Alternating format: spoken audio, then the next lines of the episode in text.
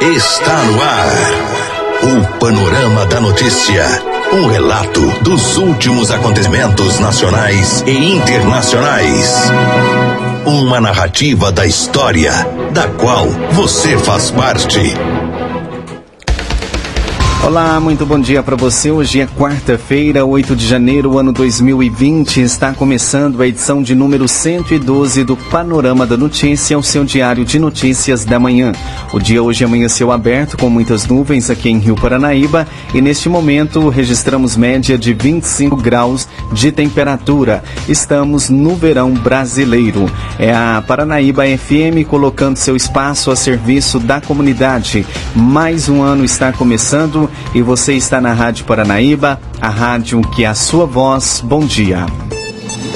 A pessoa bem informada está à frente de seu tempo. Está no ar o Panorama da Notícia. Nesta edição do Panorama da Notícia, você vai saber que. Rio Paranaíba recebe recursos de dois deputados federais que irão beneficiar toda a população.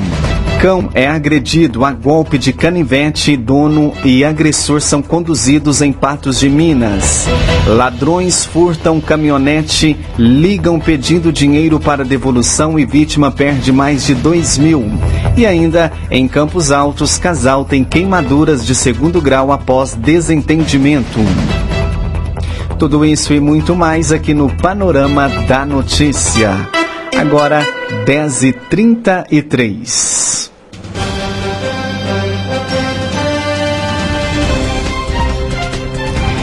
E Rio Paranaíba recebeu nestes últimos dias recursos que irão beneficiar a população como um todo.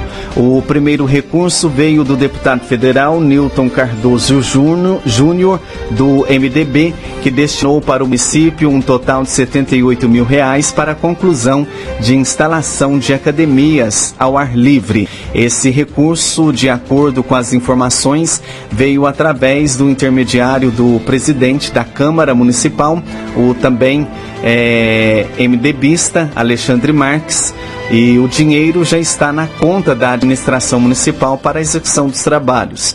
Um outro recurso que irá beneficiar toda a população e principalmente os protetores de animais de Rio Paranaíba é o deputado federal Fred Costa, que destinou 50 mil reais para castração de cães e gatos. Segundo as informações, esse recurso só foi liberado após um acordo com o Ministério Público de Minas Gerais, a pedido do vereador Daniel Barbosa e da responsável pelo grupo, a Padrim Tamires Martins. Através das redes sociais, o vereador Daniel agradeceu ao parlamentar pelo recurso e disse que esteve em reunião com o Ministério Público de Minas Gerais e Fred Costa no último dia 5 de dezembro, em Uberaba, no Triângulo Mineiro, para buscar recursos que serão aplicados na castração de cães e gatos que vivem nas ruas de Rio Paranaíba. Essa, essa segundo Daniel, uma tentativa de amenizar e evitar o aumento de animais nas ruas da cidade.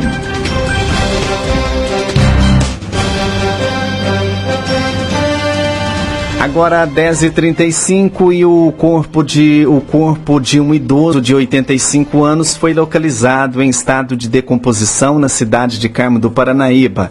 O cadáver de Lúcio Antônio Pinto, de 85 anos, foi encontrado no início da tarde dessa segunda-feira, na rua Governador Valadares, no bairro Paranaíba.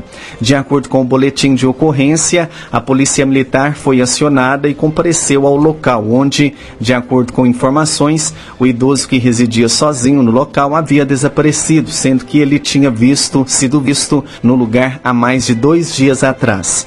Com isso, os vizinhos passaram a suspeitar que Lúcio poderia estar morto no imóvel devido ao forte odor que exalava de dentro da casa.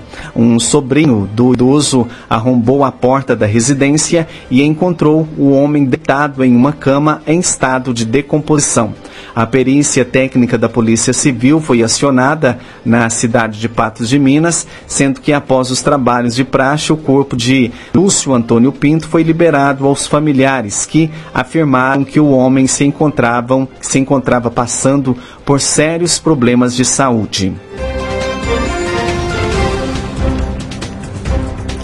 E nova linha de crédito para a compra de imóveis anima setor da construção civil.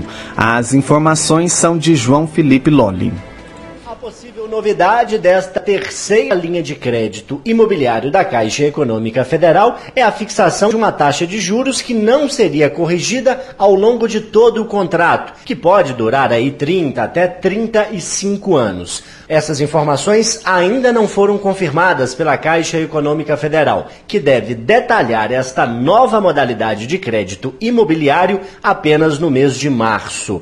A Itatiaia, para entender melhor este assunto, ouve agora o coordenador do Departamento Jurídico da Associação de Moradores e Mutuários de Minas Gerais, Samuel Rodrigues. Samuel, esta é uma terceira linha de crédito. Vamos começar essa entrevista explicando para o ouvinte as duas linhas de crédito existentes, como que elas funcionam no que diz respeito à taxa de juros, para depois a gente especular um pouquinho sobre essa terceira linha, que afinal ainda não foi detalhada pela Caixa. Vamos explicar as duas. Hoje nós temos duas linhas de crédito né, imobiliários no mercado. Uma que ela ocorre com a atualização pela TR, né? Os juros são pós-fixados, né? E a média dos juros estão saindo entre 6,5 até 8,5 mais a TR. E o outro modelo que foi anunciado no meio do ano passado pelo governo é a modalidade corrigida pelo IPCA, que ela tem por base em inflação. Esse modelo tem o valor de juros de 2,9 a 4,9 9 mais o IPCA, que hoje está fechado em 3,2. Essas seriam as duas modalidades né, que nós temos de contrato de financiamento imobiliário hoje no mercado. O que se espera dessa terceira linha de crédito é que seja um juros sem correção. Exatamente, João. Hoje o mercado está, de certa forma, estabilizado, né? a TR está zerado, como você mesmo posicionou, e o IPCA, que é o que mede a inflação, está em 3,2 também, dentro da expectativa do governo. Já essa nova linha de crédito, ela vai partir de um juro fixo, que é, pelo que foi divulgado pelo presidente da Caixa, né, o Pedro Guimarães, que esse valor vai ser dentro dos 30 até 35 anos que irá vigorar o contrato de financiamento imobiliário. Então, ele não é, sofreria alteração na taxa de juros. O que iria alterar pelo tempo, logicamente, seria o seguro. Quem está se preparando para adquirir um imóvel, no seu entendimento, deve aguardar um pouquinho esse lançamento dessa linha de crédito para de repente avaliar se ela é mais vantajosa do que as outras já existentes no mercado? Talvez seja o momento de aguardar um pouquinho até esse anúncio da Caixa que foi marcado para ser feito em março? Pelo que a gente tem visto aí, como surgiu essa nova modalidade nessa proposta do governo, eu acredito que os futuros mutuários eles vão aguardar para poder ver qual será essa nova proposta. Repórter João Felipe Loli. E alerta para sarampo e intensificação na época das férias. Edilene Lopes traz os detalhes. O ano passado teve 130 casos confirmados de sarampo em Minas Gerais. A doença não ocorria no estado há vários anos e voltou com a chegada de um estrangeiro infectado que encontrou uma população com baixa taxa de vacinação. Josiane Dias Guzmão, coordenadora do programa de imunizações da Secretaria Estadual de Saúde, é quem orienta. De acordo com o último boletim epidemiológico divulgado, no estado de Minas Gerais foram confirmados 130 casos de sarampo no ano de 2019. E esses casos voltaram a ocorrer quando? Porque ficou um tempo sem ocorrência de sarampo, né? Ficou um período né, de casos confirmados no estado e esses casos, eles é, voltaram né, a acontecer no estado, a serem identificados no início do ano de 2019. A melhor né, forma de prevenção contra o sarampo é a vacinação. Então, se as pessoas não estiverem vacinadas, elas podem adoecer, se tiver a circulação do vírus. As baixas coberturas contribuem para que as doenças elas retornem. Quando as pessoas não conhecem as doenças, porque muitas doenças não aconteciam antes. Então, o próprio fato da doença ter sido temporariamente erradicada fez com que a população ficasse segura, parasse de vacinar e quando veio o primeiro caso, quem não estava vacinado pegou. Isso, porque se a população estiver vacinada, se nós tivermos altas coberturas vacinais, a gente vai ter o que a gente chama de imunidade coletiva. Então, as pessoas que estão vacinadas protegem até aquele grupo de pessoas que estão sem a vacina. Qual vacina protege contra o sarampo? É a vacina tríplice viral e também tem a vacina tetraviral. Né? Então, são duas vacinas que são disponíveis pelo Programa Nacional de Imunizações. Então, a vacina tríplice viral, ela é administrada neste momento, a partir de seis meses de idade, então a criança com seis meses ela tem que tomar a vacina tríplice viral, com um ano de idade ela vai tomar a dose que a gente considera dose válida, e com 15 meses ela vai ter acesso à vacina tetraviral ou a tríplice viral com a varicela. Quem está na dúvida se tomou ou não tomou vacinas ou que perdeu o cartão de vacinação, deve tomar tudo de novo? Quem perdeu o cartão de vacinação, ela é considerada não vacinada. Então ela tem que ir na unidade de saúde para ter acesso a um outro cartão de vacina e iniciar todo aquele esquema de vacina de acordo com o calendário nacional de vacinação. Tomar vacina pode oferecer algum risco para alguém? A vacina, ela tem algumas contraindicações, né, que isso é avaliado no momento da vacinação na unidade de saúde, mas a vacina ela é segura, né, e dentro do grupo que pode estar tá tendo acesso à vacina, não há eventos graves né, identificados após a vacinação. Ouvimos Josiane Dias Guzmão, coordenadora do Programa de Imunizações da Secretaria Estadual de Saúde. Repórter Edilene Lopes. 10h42 e especialista explica cuidados necessários de se ter é, com bicicletas motorizadas. Vamos à capital mineira com Cléber Ribeiro febre em várias capitais do Brasil e não diferente em Belo Horizonte, as bicicletas motorizadas preocupam cada vez mais as autoridades de trânsito da cidade. As magrelas são cada vez mais vistas pelas ruas de BH, principalmente usadas pelos entregadores de aplicativo de comida ou de outros segmentos. O especialista de trânsito Osias Batista fala sobre a nova tendência e as regras de circulação que as bikes devem respeitar. No Brasil, especificamente, as bicicletas motorizadas, desde que fiquem abaixo da determinada potência, de determinada cilindrada, ela é considerada como bicicleta. Depois de um determinado ponto, ela passa a ser considerada como motoneta, como coisas desse tipo.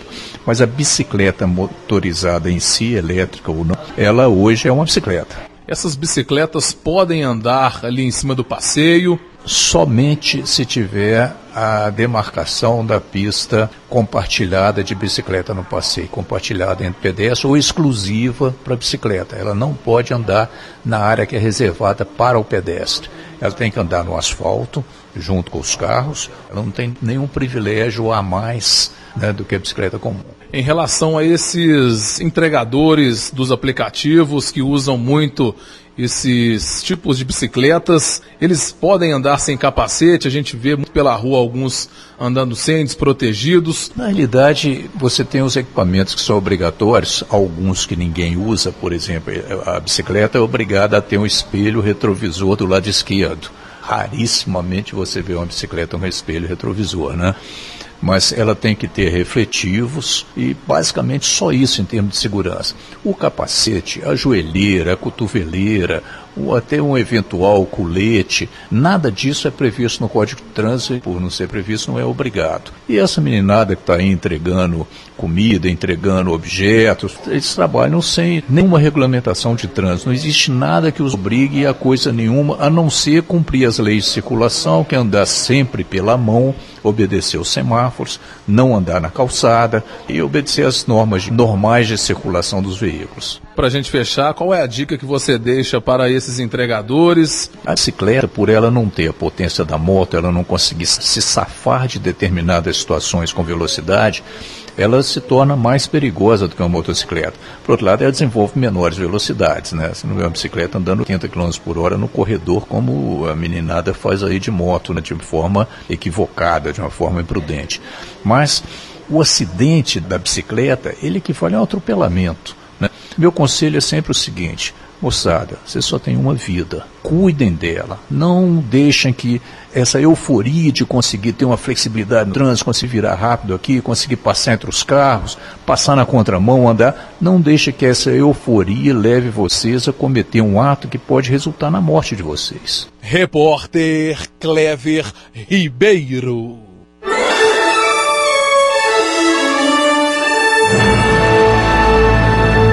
Após um pequeno intervalo, novas notícias. Rádio Paranaíba. Retomamos para que você saiba o que está sendo notícia hoje. Agora 10h48. Especialistas alertam sobre sintomas causados pela intoxicação alimentar. As informações são de Matheus Malaquias. Janeiro, época de férias e calor. Muitos mineiros aproveitam esse momento do ano as praias e os parques, período que comumente também aparece a tão falada intoxicação alimentar. As altas temperaturas favorecem a proliferação de bactérias e germes nos alimentos. Quem explica melhor é o nutrólogo Guilherme Matos. Então, intoxicação alimentar é quando nós ingerimos alimentos que estão contaminados, sejam por, por fungos, sejam por bactérias, que podem levar a alguma doença ou sintomas como desidratação, pode levar a cansaço, prostração, isso tudo com a evolução da doença. Quando a gente fala nessa questão do tempo, talvez o principal causador dessas intoxicações são as bactérias, né? Que calor, temperatura alta se desenvolvem mais facilmente, né, doutor? Isso. Quando mantemos o alimento fora de refrigeração, servimos um almoço, deixamos ele exposto por um maior tempo nesse calor que está, então ele tem maior chance de proliferação bacteriana ali e com isso causar o quadro de intoxicação alimentar não necessariamente essa bactéria estava ausente no alimento. O não armazenamento correto do alimento pode causar uma proliferação bacteriana ali e aquela quantidade sim ser ruim para o corpo e causar os sintomas da intoxicação alimentar. Vômitos, diarreias e mal-estar são sintomas comuns e podem ser amenizados com uma boa hidratação. Em situações mais graves, é importante procurar atendimento médico. Nós começamos com quadros de vômito, diarreia, podemos apresentar febre, podemos apresentar prostração. São sintomas bem inespecíficos que nós podemos ver em outras doenças. Então é importante, em casa, fazer um controle da, dos sintomas, usando um medicamento para controlar, controlar os vômitos. Se houver uma, uma um diarreia, muito importante, fazer uso do soro do soro caseiro mesmo, que nós fazemos da seguinte forma: uma colher de chá de açúcar, uma pitada de sal em um, em um litro de água. Então, isso fazer esse consumo no decorrer do dia de uma quantidade, uma quantidade boa desse líquido vai ajudar na prevenção da desidratação. E caso esses sintomas fiquem é, durante muito tempo, procurar uma, um especialista, um pronto-socorro, para quê? Fazer uma investigação melhor do que possa estar acontecendo. As intoxicações provocadas por alimentos específicos como camarão e leite apresentam sintomas diferentes. É, com certeza. Os casos de intoxicação é, alimentar, é, às vezes uma alergia causada pelo consumo errado desses alimentos, eles podem, os quadros são diferentes, a pessoa pode sentir falta de ar. Eu oriento ao paciente para não é, comer na rua, não comer fora de casa, saber o que está alimentando, leva de casa numa bolsa térmica para poder fazer uso e consumir algo que você saiba a procedência daquilo ali. Esse o A polícia a serviço da comunidade. Agora 10h51 e o desaforo de alguns ladrões em Patos de Minas deixou um motorista de 53 anos com dois prejuízos nesta terça-feira. Além de furtarem a caminhonete dele, os criminosos conseguiram que ele realizasse dois depósitos bancários. A Polícia Militar segue em rastreamento para tentar localizar o veículo. É, a vítima que, trabalha, que trabalha com acertar terrenos, fazer bolsões e, repas, e represas, disse que por volta de 1h40 da madrugada desta terça, bandidos levaram a F 1000 de cor vinho, carroceria de madeira, placa GRE 2522. Ela estava estacionada na rua Rui Barbosa, bairro Santa Terezinha. A caminhonete estava em frente a um caminhão prancha, contou aí a vítima. Quando acordou por volta das 6 horas, percebeu que ela não estava mais no local e os criminosos não, paravam, não pararam por aí. Às, às 14 horas, os ladrões voltaram a entrar em contato com a vítima através do seu celular e lhe pediram 2 mil para devolver o veículo. Foi então que a vítima foi até a agência bancária e fez dois depósitos, um de 1.500 e outro de 500. No entanto, os criminosos não cumpriram a promessa e ele acabou recebendo o veículo de volta. A polícia militar foi acionada e registrou a ocorrência. Foi identificado que as contas para onde foram realizados os depósitos são dos estados do Paraná e Goiás, não sendo possível chegar aos criminosos nem recuperar o dinheiro. Lamentando profundamente, a vítima pediu ajuda para encontrar a caminhonete. É um veículo de trabalho. O motor foi todo reformado. Gastei 10 mil nele, disse. É, quem souber de alguma informação pode acionar a Polícia Militar através do 190 ou 181. E um cão foi agredido a golpe de canivete na manhã desta terça-feira em Patos de Minas.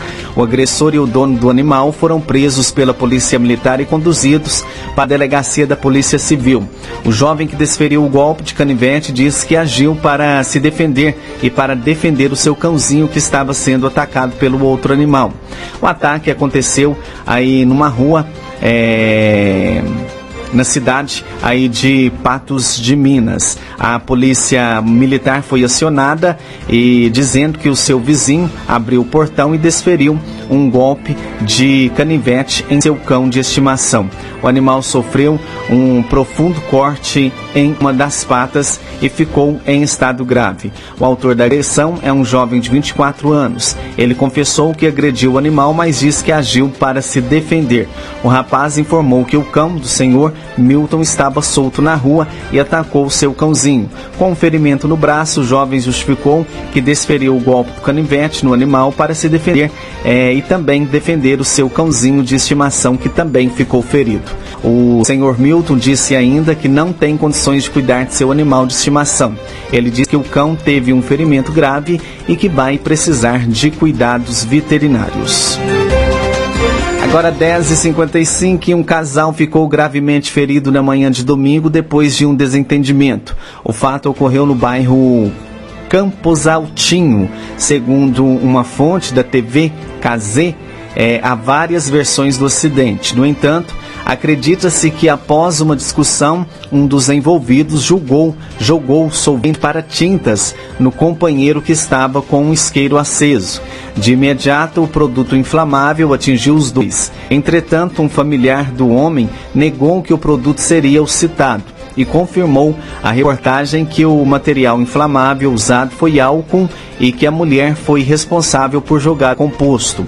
As vítimas foram socorridas e encaminhadas ao atendimento municipal de Campos Altos, com queimaduras de segundo grau na face, tronco, tórax e membros superiores. Eles foram transferidos para a Santa Casa da cidade e deverão permanecer internados por aproximadamente 30 dias. O quadro de ambos é estável.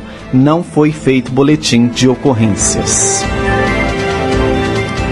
E o secretário em Vigilância de Saúde comenta possível associação de intoxicação com doença misteriosa. Voltamos aí com Edilene Lopes. As possibilidades de envenenamento, intoxicação alimentar grave e doenças infecciosas severas não estão descartadas.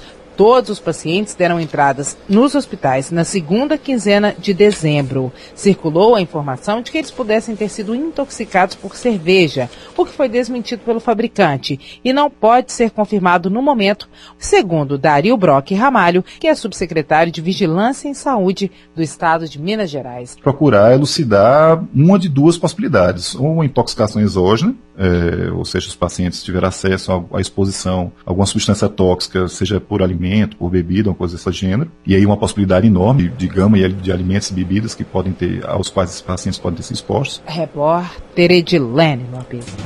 Agora 10h57 e os perigos de acessar o Wi-Fi público. Confira aí na reportagem de Eustáquio Ramos. O alerta é da Graciele Torres. Ela é consultora, palestrante e especialista em segurança digital. Por que, Graciele? A gente está correndo risco. Inclusive, há redes Wi-Fi disponibilizadas pela prefeitura. E a prefeitura garante que há segurança. Mas por que não é bem assim? Bem, o que acontece é que quando você procura uma rede pública para alugar, por exemplo, se você está viajando, você procura a rede de um hotel, ou se você está num café, num restaurante, né? Você tem que pensar que nem sempre os estabelecimentos comerciais, eles têm um cuidado no momento de configuração do modem e da rede Wi-Fi pública. Essa configuração ela é muito importante exatamente para proporcionar essa segurança aos usuários. Uma coisa muito importante que deve ser levada em consideração é a troca da senha padrão que vem no modem e no roteador.